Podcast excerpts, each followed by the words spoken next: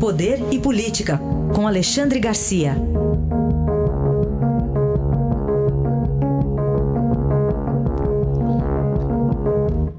Alexandre, bom dia. Bom dia, Raíssa. Bom dia, Carolina. Bom dia. Vamos começar, eu vou dar um título para a história e você conta. O desembargador e o guarda municipal. O guarda chamado Hilário. Guarda Cícero Hilário e desculpem o trocadilho, ele não riu na cara do desembargador, ele manteve a linha. Né? O desembargador é que perdeu completamente a linha. O desembargador não sabe que a autoridade dele se limita ao tribunal. Fora do tribunal, ele é um ser humano, um cidadão igual aos outros, que tem que cumprir a lei e respeitar os agentes da lei.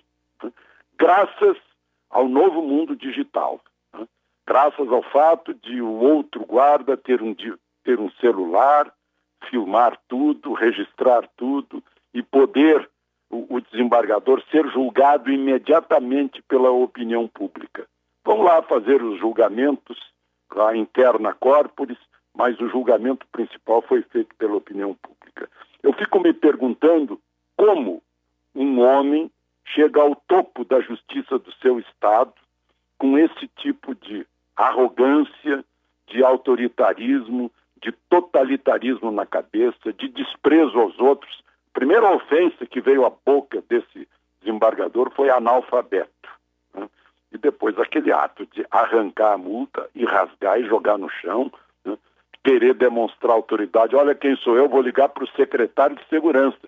Né? Será que o desembargador não sabe o secretário de segurança é uma autoridade estadual e o guarda é uma autoridade uh, uh, municipal, é a Guarda Municipal de Santos. Enfim, todos podemos, podemos ver né, e sentir e julgar. Né. É, é, graças, de novo, vou lembrar a esse novo mundo digital que nos põe instantaneamente a par da realidade e dos fatos. Alexandre, o ministro presidente do Supremo Tribunal Federal passa bem. Pois é, passa bem, por enquanto, né, eu, eu, eu, já passei por isso, queda em casa, batendo a cabeça no chão, a gente tem que esperar uns dois, três dias para saber se realmente não tem nenhum fiozinho de, de, de, capilar que tenha arrebentado dentro, dentro da cabeça, mas tomara que, que passe bem. Ele, dia 10 de setembro, ele tem mais 50 dias na presidência do Supremo, foi um acidente em casa, teve que dar sutura, então foi foi uma, uma batida forte. Né? E aconteceu em Marília, ele parece que está internado em São Paulo. Uh, tem mais 50 dias, já está eleito o ministro Luiz Fux, vice Rosa Weber, para nova, para mais um mandato de, de dois anos no Supremo. E tudo isso nos faz lembrar de novo né, a escolha de ministros do Supremo indicados pelo presidente da República, tendo que se uh, humilhar pelos, pelos corredores do Senado para pedir voto, para ser indicado. Uh, e outra coisa, uh, tem que ser magistrado de carreira. Está né? cheio de advogado, de promotor, né? tem até juiz do trabalho lá dentro. Né?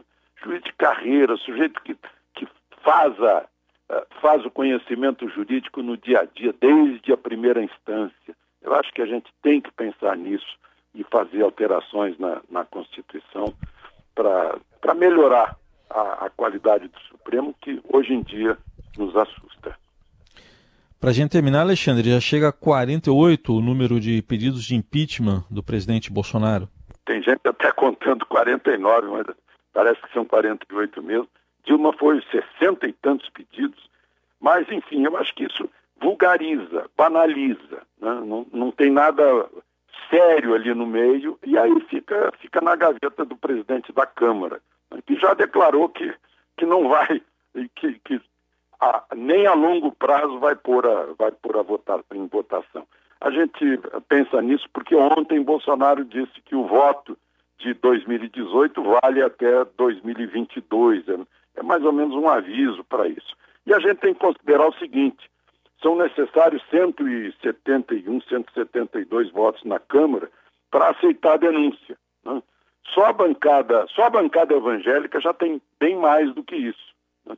se somar a bancada ruralista, vai, vai longe. Então, não tem como passar pelo, pelo plenário. Então, é, o, o conselho que se dá à oposição é que se prepare para 2022 mesmo, que não, não vai ser por aí que vai, vai haver um desfecho. Este é Alexandre Garcia, que volta amanhã ao Jornal Eldorado. Obrigado. Até amanhã. Até amanhã.